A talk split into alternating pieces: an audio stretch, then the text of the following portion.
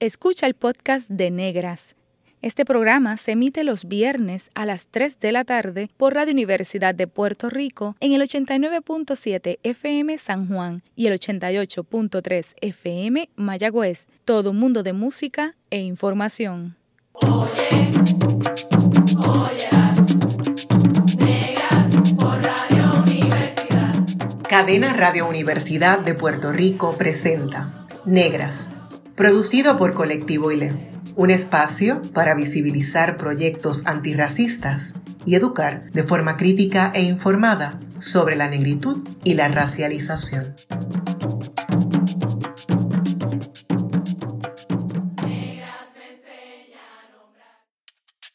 Hoy en Negras les saludan Lidia Marte y esta servidora Bárbara Abadía Resach, conversando con Elda Guadalupe Carrasquillo, y Ana Pérez Quintero sobre el proyecto de soberanía alimentaria La Colmena Cimarrona. El Dalud Guadalupe Carrasquillo es codirectora del, del equipo de trabajo de la Colmena Cimarrona, es maestra y madre viequense, ha estado activa en causas de justicia social y ambiental, disfruta de la compañía de su familia, de una buena lectura y del contacto con la naturaleza. Por su parte, Anelisa Pérez Quintero también es codirectora del equipo de trabajo de la colmena cimarrona, es sembradora, caribeña, amante de las abejas, los montes, los caballos, un buen plato de comida y las plantas que sanan. Trabaja por la soberanía desde la producción de alimento que sana y dignifique, con el corazón abajo y a la izquierda en lucha siempre. Bienvenidas a Negras. Gracias. Gracias. Eh, para que nuestra audiencia pueda llegar a conocerles un poco mejor, eh, queremos saber dónde nacieron, un poco de dónde estudiaron y cómo se identifican racialmente. Bueno, pues, puedo empezar yo. Eh, Elda, yo nací en Alemania, realmente porque mi papá era militar y en mi casa somos cinco hermanas y pues nos repartieron así el nacimiento por el mundo y a mí me tocó en Alemania pero nada, no tuve ningún contacto con Alemania mientras me criaba. Fuimos por diferentes partes de Estados Unidos. Cuando él se retira del ejército, llegamos a Vieques. Así que yo llegué a Vieques a los 11 años, pero mi papá y mi mamá son, eran de Vieques, se criaron, nacieron en Vieques y pues yo me considero 100% viequense, solo que nací en otro lugar. Eh, mi mamá, esto viene eh, ¿verdad? Eh, una negra y mi papá es bien blanco. Así que yo estoy en algún lugar entre medio. Mis cinco hermanas tenemos cinco tonalidades totalmente distintas, somos bien distintas, pero a la misma vez nos parecemos.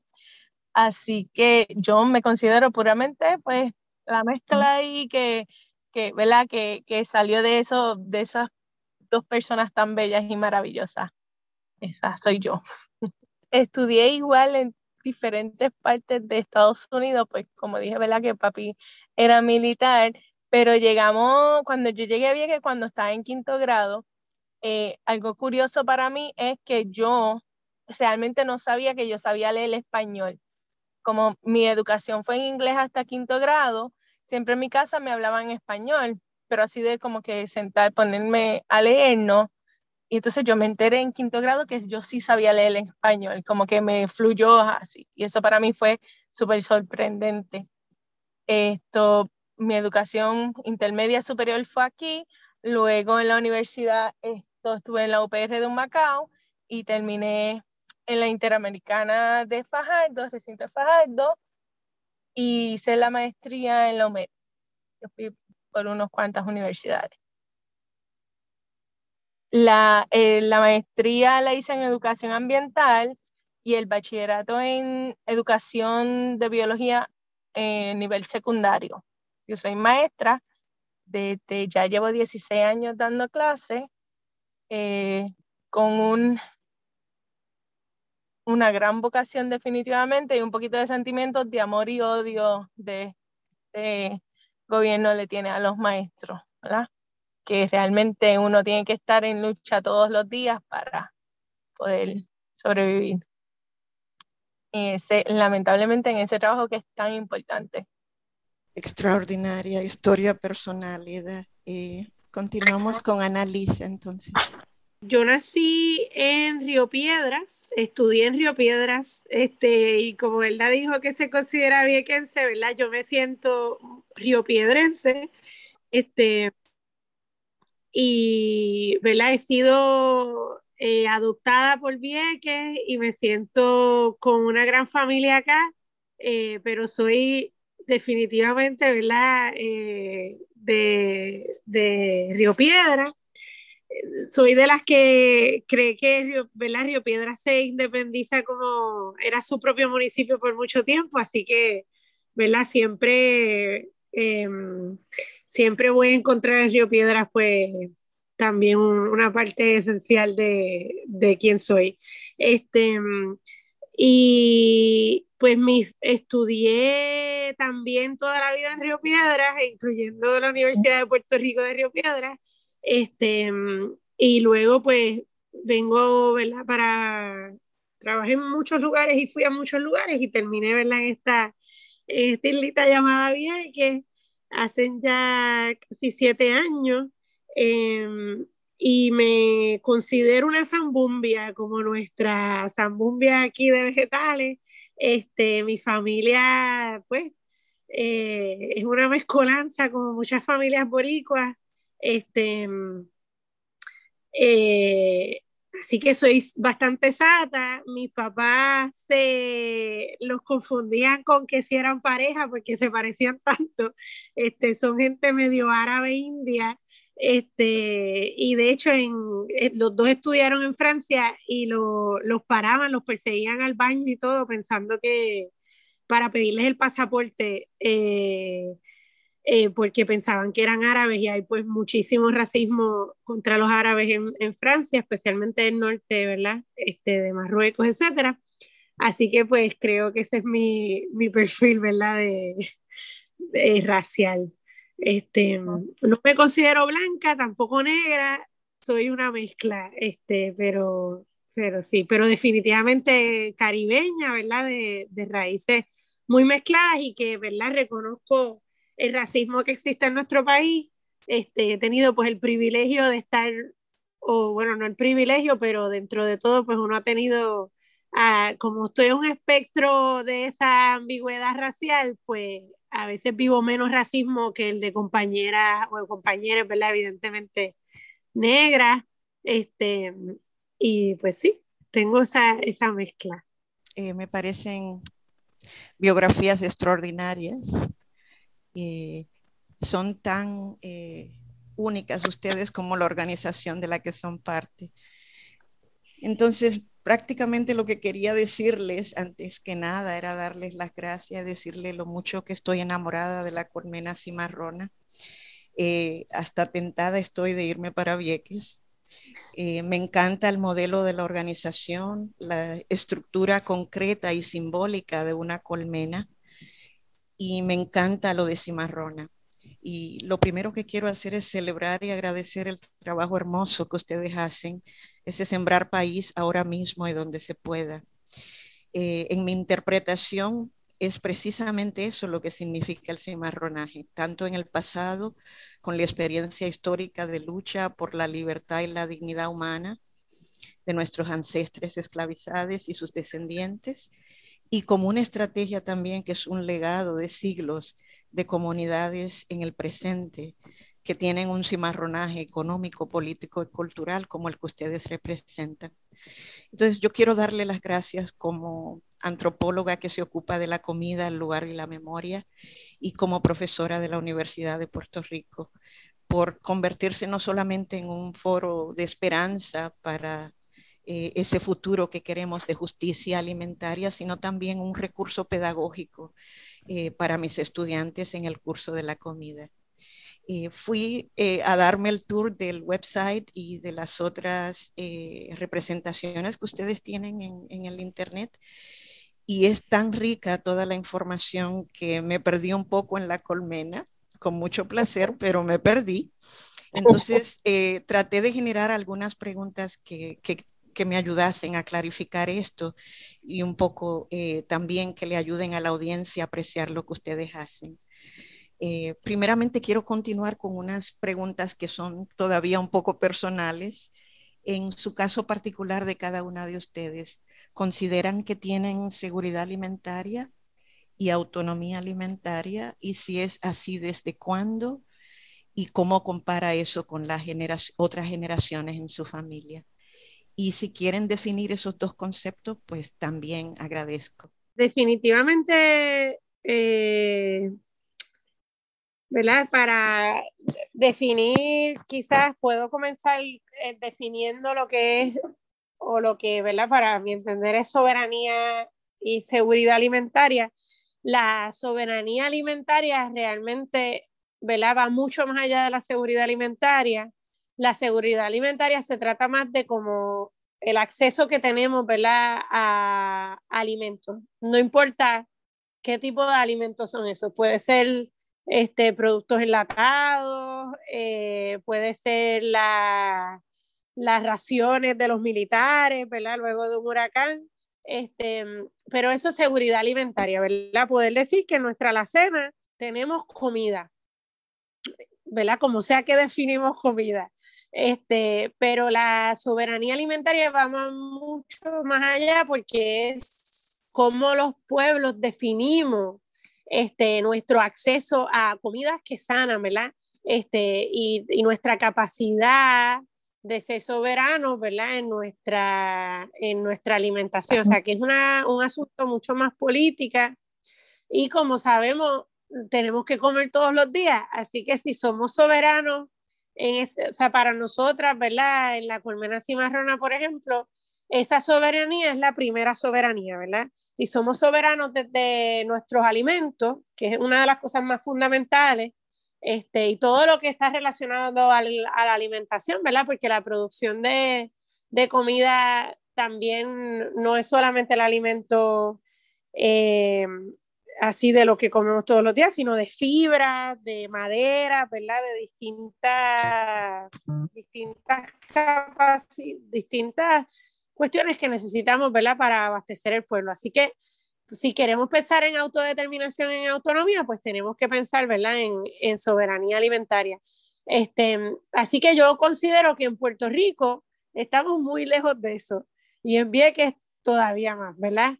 Em, y yo pues, ¿verdad? Tuve la, nuevamente el privilegio de estar en una familia que se preocupaba bastante por lo, por lo que comía, ¿verdad?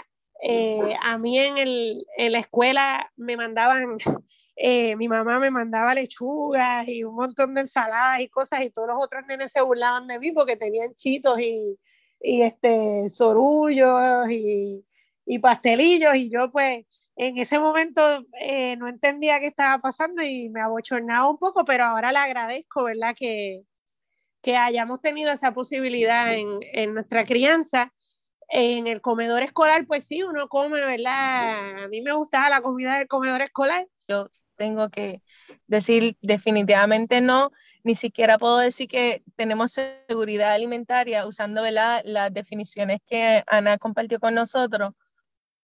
Eh, en, en, Vieques tenemos ¿verdad? una particularidad de, de que el, nuestra comida llega por un transporte marítimo que es sumamente deficiente. Ahí llega todo, ahí llega la gasolina, los alimentos, los muebles, la, todo lo que podamos adquirir en Vieques. Llega por e, ese sistema que realmente eh, no es confiable que un día, y, esto sin exagerar, un día que ese sistema falle, algo en Vieques, o sea, va a faltar porque ahí viene todo en los camiones. Así que tú puedes verlo o llegar a un supermercado y no hay algo tan esencial para muchas familias como el pan, o llegas a la gasolinera y no hay gasolina. O sea, un día que falle, algo va a faltar en, en nuestra cadena de, de, de, alimentos, ¿verdad? Porque aunque no comemos gasolina, necesitamos gasolina para ir a trabajar, para hacernos el dinero para ir a comprar comida. Esto en el caso de, ¿verdad? De adquirirlo en el supermercado. Eh, en mi caso, eh, un poquito diferente Ana, eh, mi mamá falleció cuando éramos bastante pequeñas, así que mi papá se encargó de nosotras cinco hembras y él decidió que él iba a cocinar y hacer todo lo demás. Y realmente yo le agradezco todo el esfuerzo, pero él no tenía muchos dones culinarios.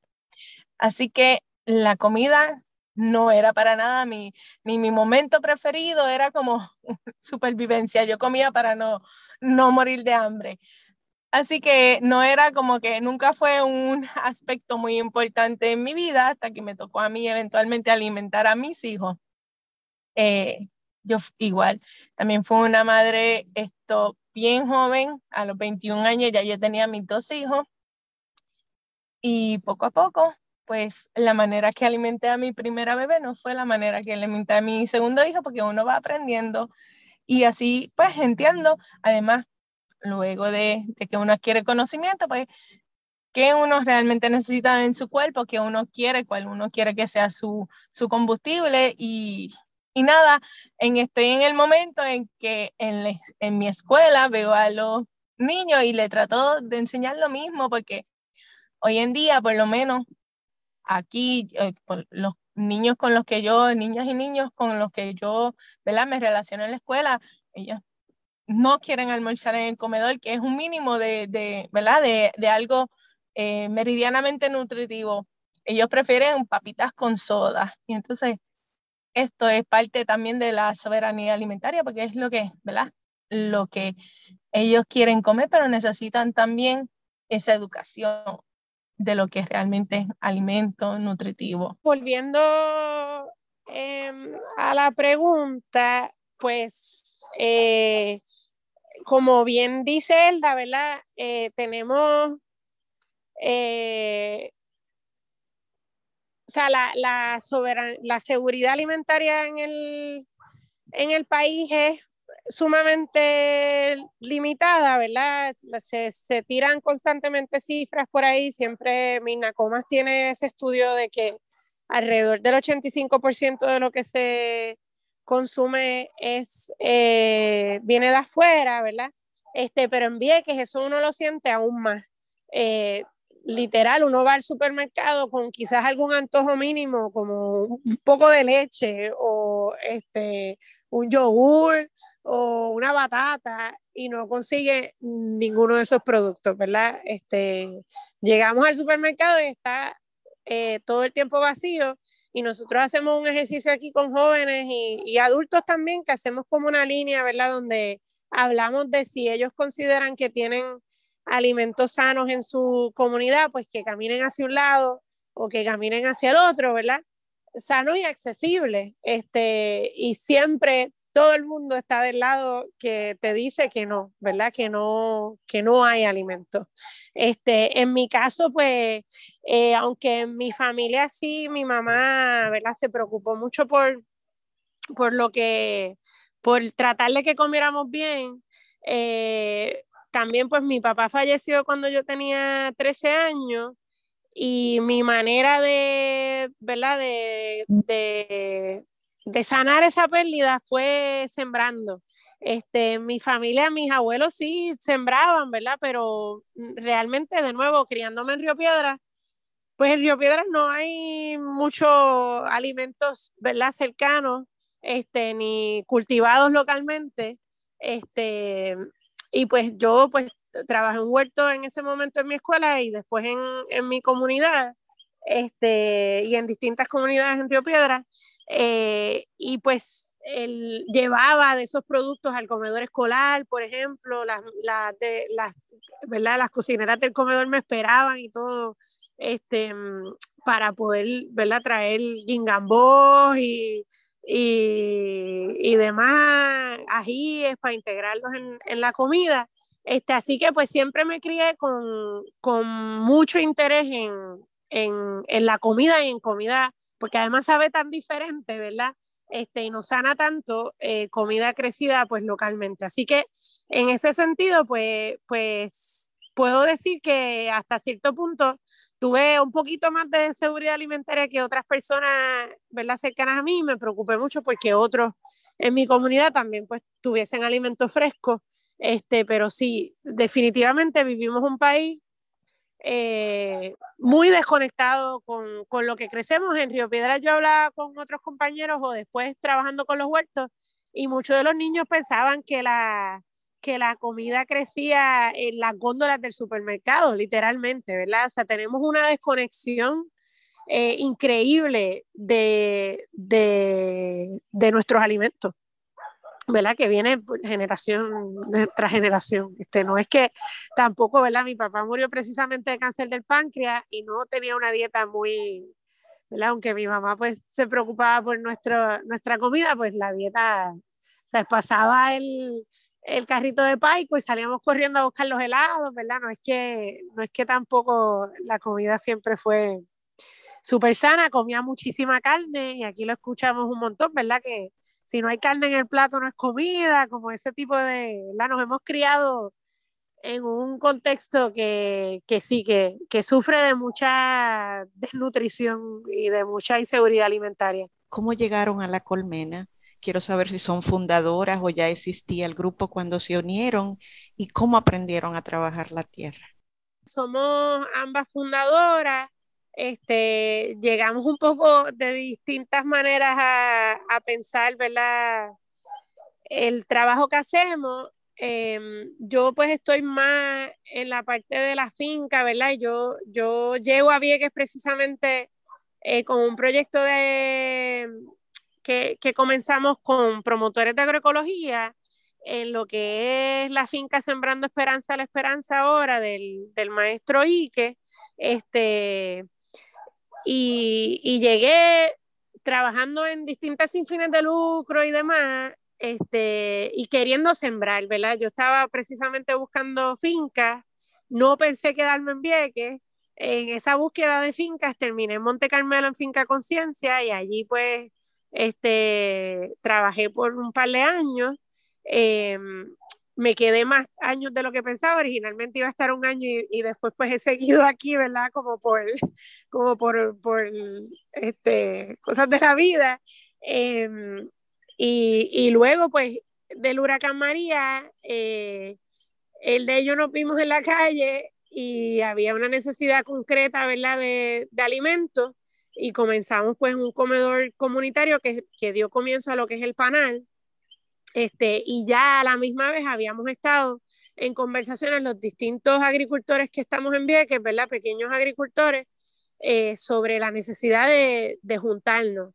Eh, y habíamos ya hablado de la idea de, de, crear esta organización, le habíamos hasta puesto nombre de la colmena y demás, pero fue a través de, ¿verdad? Con los empujes del huracán María que nos empujó a organizarnos un poco más, que realmente pues surge el, el trabajo del, del, panel, que es un grupo de mujeres que se junta para trabajar lo que es la justicia social, promoción de salud eh, y ese comedor social. Este, y de ahí pues hemos eh, creado cuatro proyectos eh, que son pues parte de esos panales de la colmena, ¿verdad? Este, lo que es la colectiva agrícola viequense, que es ese grupo de agricultores que trabaja en, conjunto por, la soberanía alimentaria de nuestra isla. Este, hacemos brigadas, tenemos, compartimos recursos, por ejemplo, hicimos un proyecto de agua donde estábamos poniendo sistemas de riego y sistemas de captación de agua. En Vieques también vivimos muchísimas sequías, ¿verdad? Este, así que compartimos recursos y compartimos trabajo. Eh, tenemos el, la Zambumbia, que es una, un mercado, ¿verdad?, que compartimos entre ese mismo grupo de agricultores, eh, que tratamos de que sea lo más accesible posible para, para nuestra comunidad. Este, lo hacemos en la plaza y ahora estamos haciendo un, un carretón para hacerlo un mercado rodante este, y también tenemos esta finca donde estamos, que se llama La Semillera, y es como nuestro centro de comando, ¿verdad? De, esa colmena, este, desde donde pues tenemos talleres de agroecología, de, eh, de apicultura, y ahora estamos comenzando un proyecto que se llama La Dulzura, eh, que está aquí en la finca, que es un apiario este, colectivo entre distintos apicultores en Vieques, o sea, un, un lugar donde, donde se trabaja con abejas. Lo, único que iba a añadir a la, a la pregunta anterior es que decía cómo nos conocimos y nos conocimos realmente que Ana fue a mi escuela a ofrecer unos talleres de siembra a, a, mis estudiantes y tuvimos yo creo que un año entero dando distintos tipos de talleres y a los nenes y a las niñas le encantaba. Y así fue que empezamos Ana y yo como que a conocernos, hablar sobre el tema y como comentó Ana, pues realmente fue luego del huracán María donde como que todas las, piezas se tuvieron que unir, eh, ¿verdad? Me dio a las fuerzas para, para nosotros entonces emprender este viaje que estamos haciendo. Ana es eh, la agricultora, yo no trabajo directamente en la tierra, voy a aprender eventualmente poco a poco, pero ahora mismo mi trabajo es más eh, administrativo y en el área del panel, que como mencionó ahorita Ana, es esto, el área de justicia social y eh, promoción de salud. Excelente, Elda, gracias. Ana, si quisieras añadir algo más sobre esos cuatro componentes y qué hace cada uno individualmente, brevemente, y cómo se articulan. Eh, sí, pues precisamente, ¿verdad? Yo que vivo enamorada de las abejas, pues este, utilizamos esa metáfora porque una colmena pues tiene distintas eh, partes, ¿verdad? Este, y las abejas son unos seres súper organizados. Este, y, y, pues dentro de nuestra colmena, eh, o lo que quisiéramos, ¿verdad? Continuar creciendo, este, pues tenemos esas cuatro, cuatro, ¿verdad? Como proyectos. Este, Actualmente el panel es, como bien dijo él, un grupo que, que se forma o un proyecto que se forma eh, durante, luego del huracán María, ¿verdad?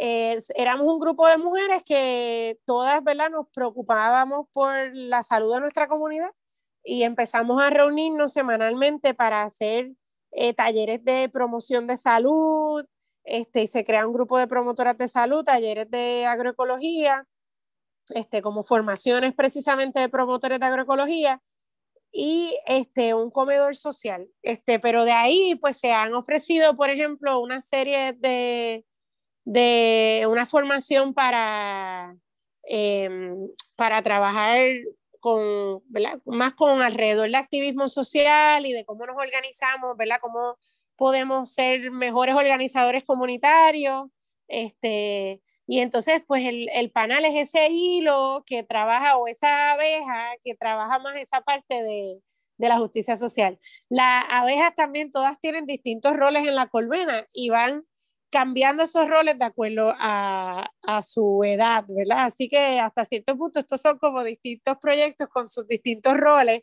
Este, son cuatro, el panal, la zambumbia, la colectiva agrícola viequense y la semillera. La colectiva agrícola viequense entonces es, como les dije ahorita, esa parte de, em, de, de, juntarnos los poquitos agricultores que existimos en Vieques o personas que estamos creciendo, ¿verdad? Comida o este, también a veces al mercado, por ejemplo, va una señora que hace dulce, este, con productos de acá, eh, también van los apicultores eh, y es para poder, ¿verdad? De por sí la agricultura en el país que vivimos no es apoyada por el gobierno, no se incurre en muchísimas deudas, la mayoría de la gente no tiene acceso a tierra y por no tener acceso a tierra precisamente se les niegan un montón de eh, ayudas. Oportunidades. Así que todas las personas que son parte de la colectiva agrícola viequense no tienen tenencia de la tierra, viven en, ¿verdad? Y cultivan terrenos rescatados, este, o terrenos que están arrendando. Eh, y para nosotros es fundamental que podamos ayudarnos, que haya un proceso de, de, apoyo a mutuo entre los agricultores para entonces no incurrir en deudas este, impresionantes, ¿verdad? Para poder hacer agricultura y hasta cierto punto estamos como subsidi ¿verdad? Este, eh, somos como nuestro subsidio mutuo, ¿verdad? Nuestro apoyo eh, para poder allegar fondos para riego, para poder tener ciertos equipos y herramientas. Cuando tenemos algún trabajo en particular en una finca que es difícil hacerlo solo, pues nos juntamos para apoyarnos y esa es la colectiva agrícola viequense. Eh, la semillera. Ana, vamos, tenemos que hacer una pausa breve. Sí.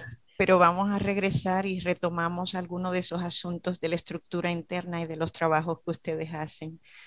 Excelente. Vamos a una pausa entonces. La clase de historia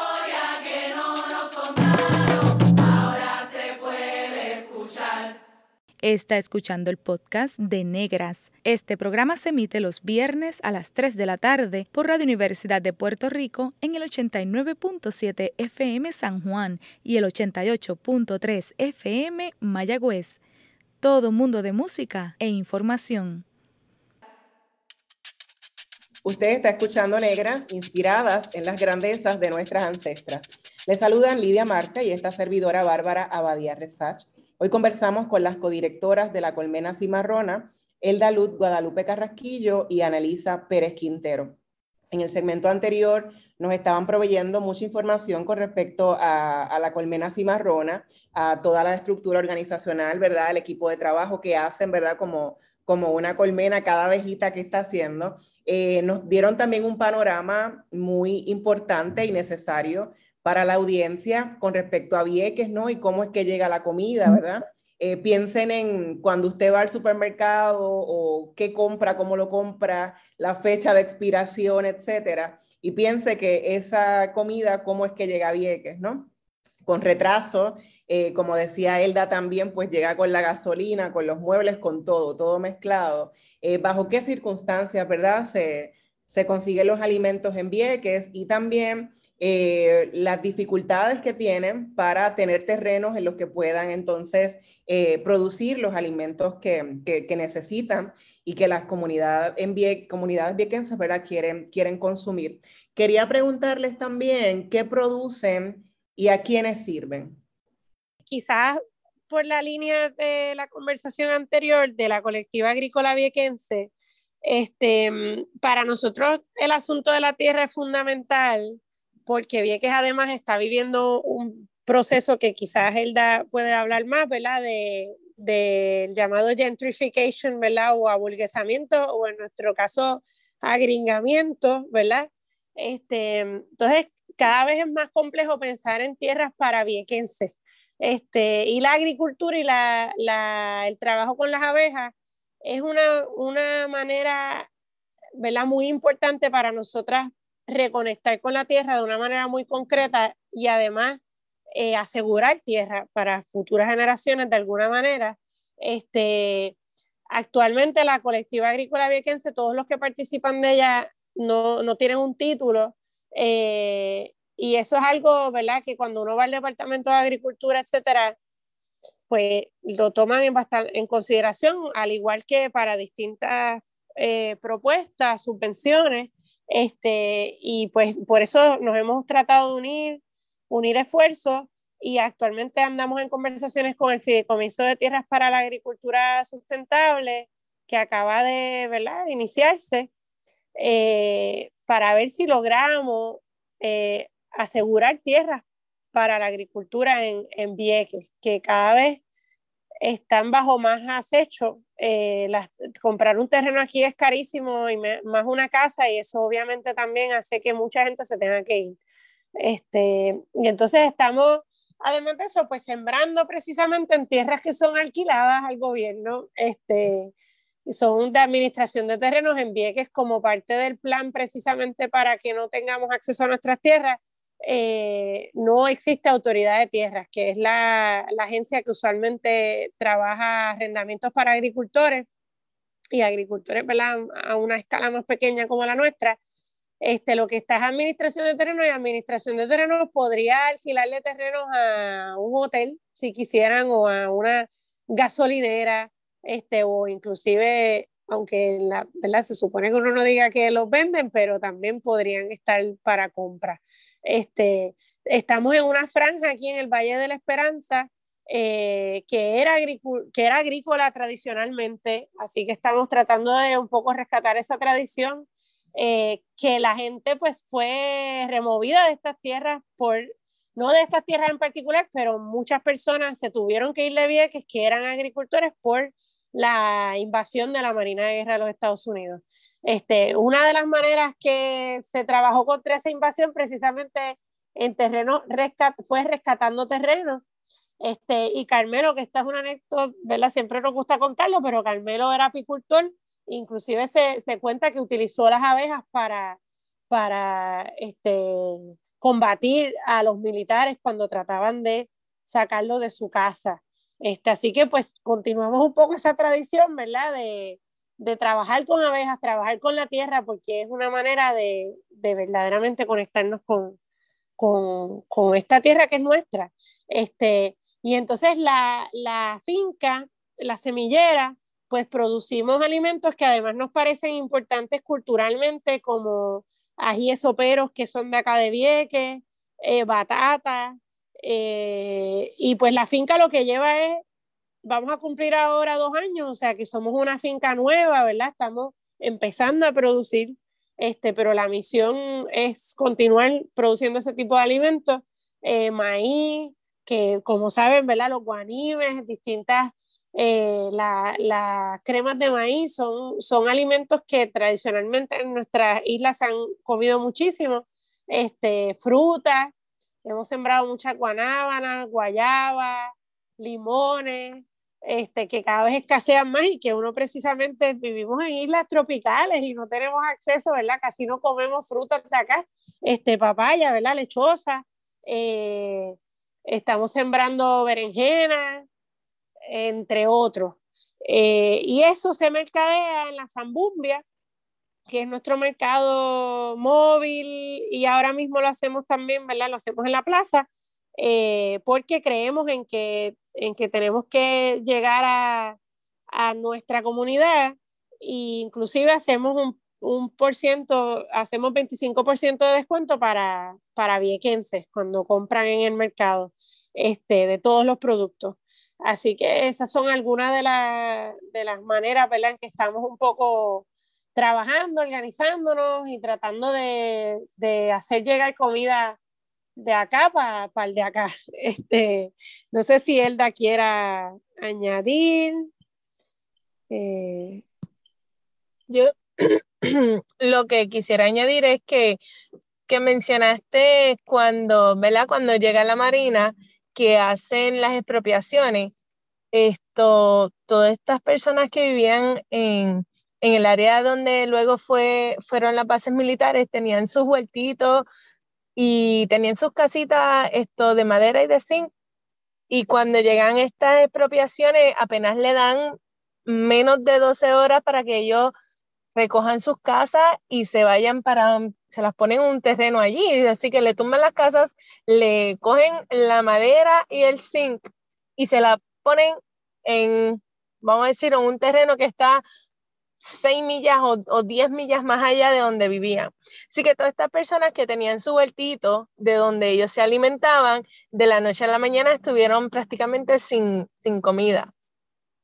Y esa, para mí, eso es una parte histórica bien importante en cuanto a la relación de, de las personas viequenses con el alimento y cómo, aunque a veces no consideramos que somos una comunidad agricultora, sí lo somos, porque en, el espacio que sea, ¿verdad? La persona siempre, va a tener una mata de plátano, un, algo tiene en su patio. Y es que viene desde, desde ese momento en que tiraron a, a, nuestros, a nuestros ancestros en, eso, en esas tierras inhóspitas y los hicieron sobrevivir de esa manera. Y, a, quienes, y aquí podemos atarnos con Santa Cruz, porque a quienes aceptaron irse a Santa Cruz, porque en un momento quisieron vaciar a Vieques y a quienes aceptaron irse a Santa Cruz, pues los enviaron con toda su familia y ahí entonces sí le dieron una casa a quienes aceptaron irse a Santa Cruz, por eso hay tanto viequense en Santa Cruz. Y esa es la relación entre las islas, Vieques, Santa Cruz, San Tomás y, y la agricultura, y la agricultura y asimismo la pesca. Ahora mismo los pescadores de Vieques hasta suplen a la isla Vírgenes porque allá básicamente ya no hay pescadores, pero en Vieques sí todavía, ¿verdad? Existe este, esa industria pesquera todavía está fuerte. Qué bien lo que ambas comentan, ¿verdad? Del primer segmento es como la colmena cimarrona es un proyecto político también que está visibilizando las necesidades de, de la comunidad de personas viequenses Em, y, responsabilizando al Estado ¿no? por, por las faltas em, y, por no tratarles como, como al resto del país, aunque recuerdo una vez que Ismael Guadalupe me decía que Vieques, eh, lo que ocurre en Vieques, eh, que parecería micro, es lo que ocurre en el resto del archipiélago, ¿no? En la, la, llamada Isla Grande, ¿no? Entonces, cuando uno mira la situación de Vieques, a veces parecería que está muy distante a lo que ocurre en la Isla Grande, pero, pero es, una, es un reflejo también de lo que se vive en, en el otro lado, ¿no? Eh, y me parece que lo que ustedes eh, están comentando es bien importante como proyecto político, ¿no? De, de la colmena cimarrona y por ahí quisiera preguntarles también la cultura organizativa de, la colmena cimarrona, la forma en la que ustedes se presentan en el website, todos esos detalles que indican que están al tanto de las luchas internacionales por la justicia y soberanías alimentarias y acceso a la tierra, eh, ¿cuáles han sido las influencias más productivas para emular en la colmena cimarrona? De, ¿Qué están mirando ustedes eh, que, que, están utilizando, verdad, para continuar desarrollando su proyecto, pensando a Vieques con unas particularidades muy y diferencias, verdad, muy significativas y a Puerto Rico también como colonia de Estados Unidos?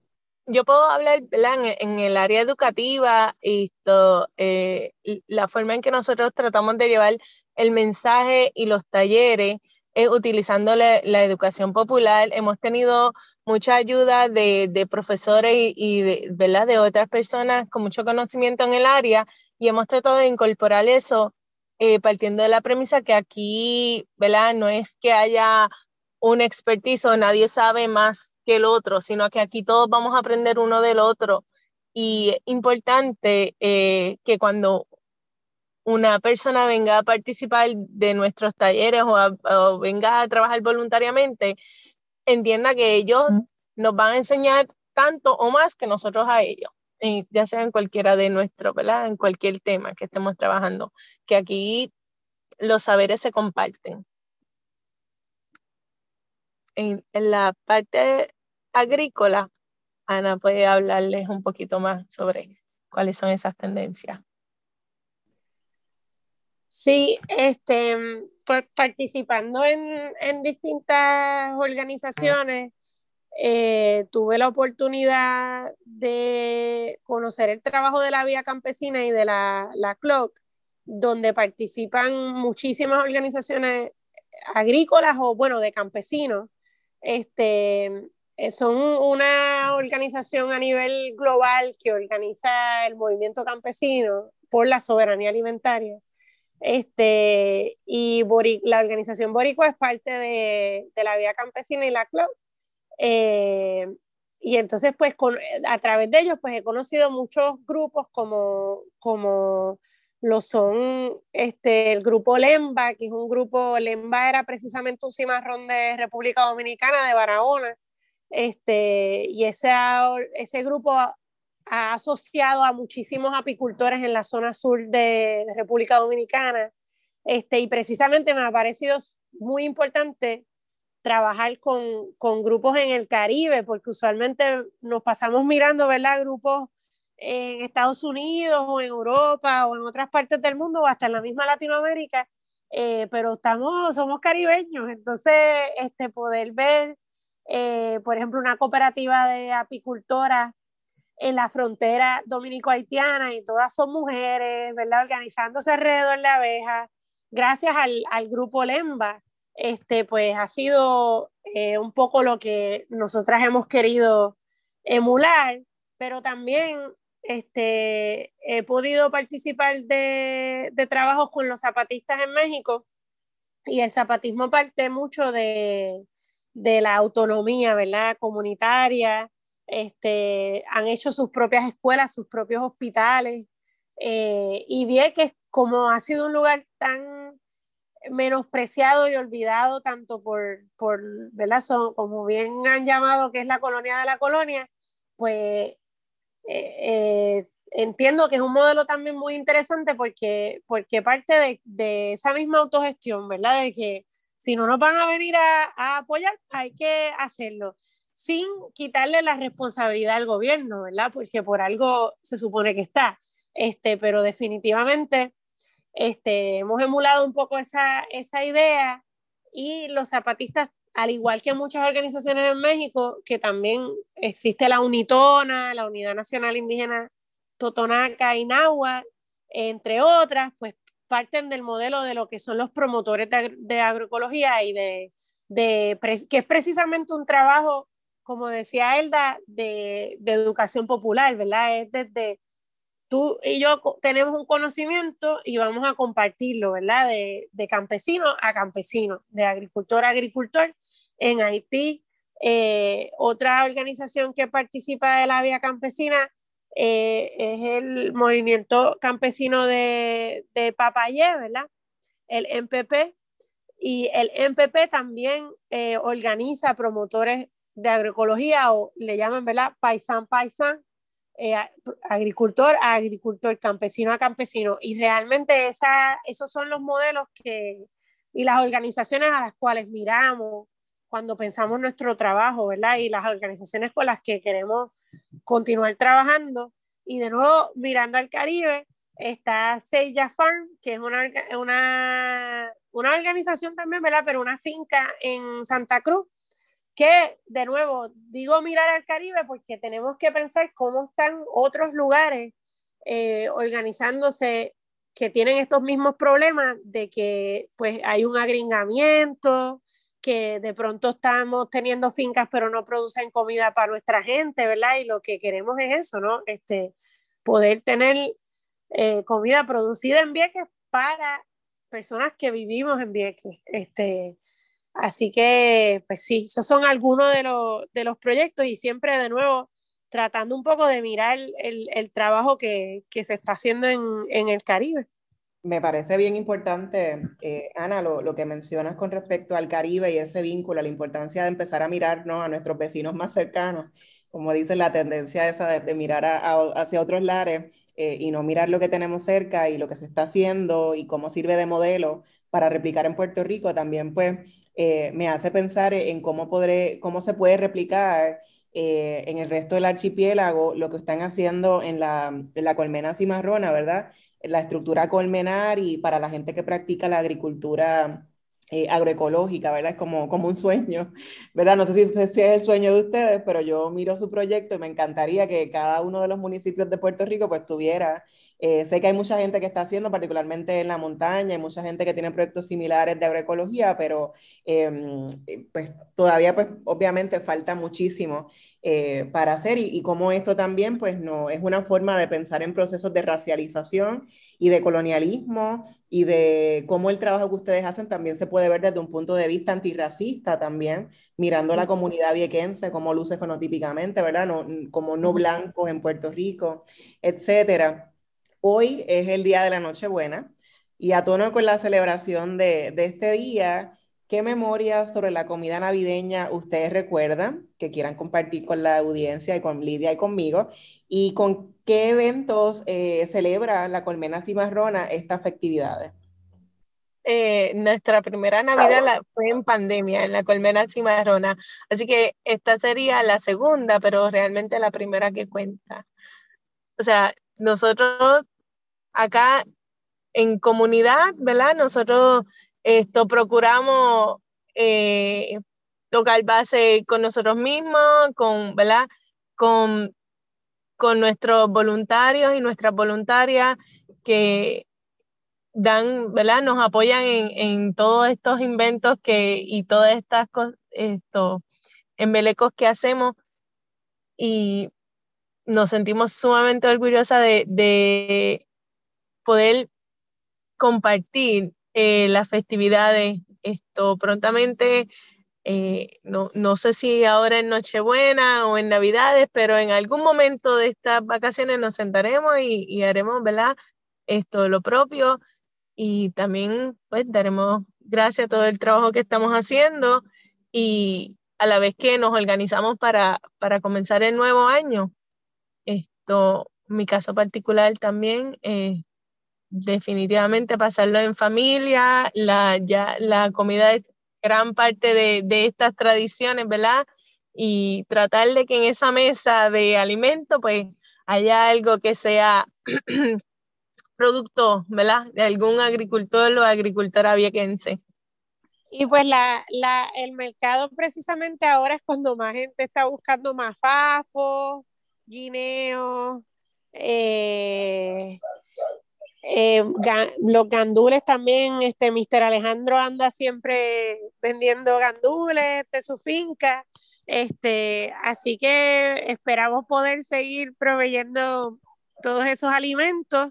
Eh, en, a mí particularmente me encantan los guanimes y los pasteles, que son de hecho tradiciones que nos llegan desde hasta desde lo indígena. Los pasteles son como casi tamales, este, y los guanimes, eh, y vienen de nuestras viandas. Eh, y de hecho recuerdo que con el panal, yo no sé si tú te acuerdas de esto, Elda, pero hicimos una pastelada. Eso fue justo después del huracán María y fue quizás de los momentos más nítidos que puedo decir que he vivido así comiendo en comunidad. Este, y ¿verdad? queremos poder seguir ese, esa misma tradición. Por ahí se avecina una fiesta del maíz, este, que es precisamente en honor a Lolita Lebrón. Eh, y es una, esperamos, ¿verdad? Tener distintos platos típicos de, de maíz ahora aquí en diciembre. Este, así que esperamos seguir compartiendo en, comunidad y familia. Es un, un, día más, ¿verdad? Esperamos que siempre abunde en la mesa, como dice el producto de acá. Bueno, el tiempo eh, no nos da para hablar sobre todos los detalles, ¿verdad? De la colmena cimarrona, pero me ha encantado escucharles y nuevamente para nosotras en Colectivo ILE eh, hablar de Vieques y visibilizar las situaciones de Vieques es una de nuestras responsabilidades. Tenemos un vínculo muy estrecho con, con muchas lideresas comunitarias viequenses, algunas de ellas también son parte de la colmena cimarrona, eh, así que siempre para nosotras es hermoso poder darles la oportunidad a la gente de Vieques de, de, presentar, ¿verdad? Lo, lo, que se le, las complejidades, ¿verdad? De, de sobrevivir en la colonia de la colonia, pero también celebrar lo que se está haciendo como la colmena cimarrona. Para cerrar este programa, ¿con qué sueñan Elda y Ana? Creo que en los tiempos que vivimos se nos hace cada vez más difícil soñar, este, lamentablemente.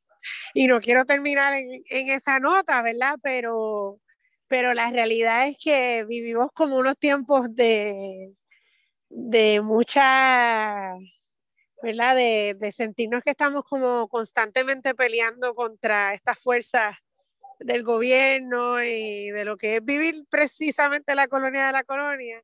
Este, pero quisiera pensar que estamos viviéndonos el sueño y que y yo quisiera un Vieques, un Caribe, un Puerto Rico que pudiese producir sus alimentos y que estuviese lleno de abejas y de colmenas y apiarios por todas partes. Elda, ¿con qué sueñas? Siempre hemos pensado que queremos que la colmena cimarrona sea una escuela, un, un centro donde todos y todas que quieran ¿verdad? aprender o compartir conocimiento puedan llegar y sea esto como un escalón para ellos alcanzar y para nosotros y nosotras como viequenses podemos alcanzar la soberanía alimentaria y, y la educación integral y, y, y, poder acceder a esa justicia social que tanto nos hace falta y, la agricultura es, es, una forma de liberación y eso lo podemos lograr poco a poco. Wow, qué sueños tan hermosos, y Elda eh, me encantó cómo, cómo, cerrar el programa. Y Ana, eh, la reflexión con respecto a los sueños, que qué difícil tener que pensar que hasta soñar se nos hace difícil en, en Puerto Rico. Como siempre, agradecemos al personal técnico de Radio Universidad por su apoyo en esta edición de Negras. No olviden sintonizar Negras el próximo viernes a las 3 de la tarde. Agradezco a Elda y a Ana Elisa por haber estado con nosotras. Les invito a visitar colmenasimarrona.org. Se van a, deleitar de toda la información y van a tomar muchas ideas y muchas ganas de seguir sembrando esas semillitas y de tener esas abejas en, cada, en cada Río Piedras, en cada Vieques, en cada Culebras, en cada Fajardo, en cada rincón de Puerto Rico. Feliz viernes a todos. Cadena Radio Universidad de Puerto Rico y Colectivo ILE presentaron Negras, asumiendo nuestro justo rol como forjadoras de cambio. Acaba de escuchar el podcast de Negras le invitamos a que nos sintonice los viernes a las 3 de la tarde por Radio Universidad de Puerto Rico en el 89.7 FM San Juan y el 88.3 FM Mayagüez. Todo un mundo de música e información.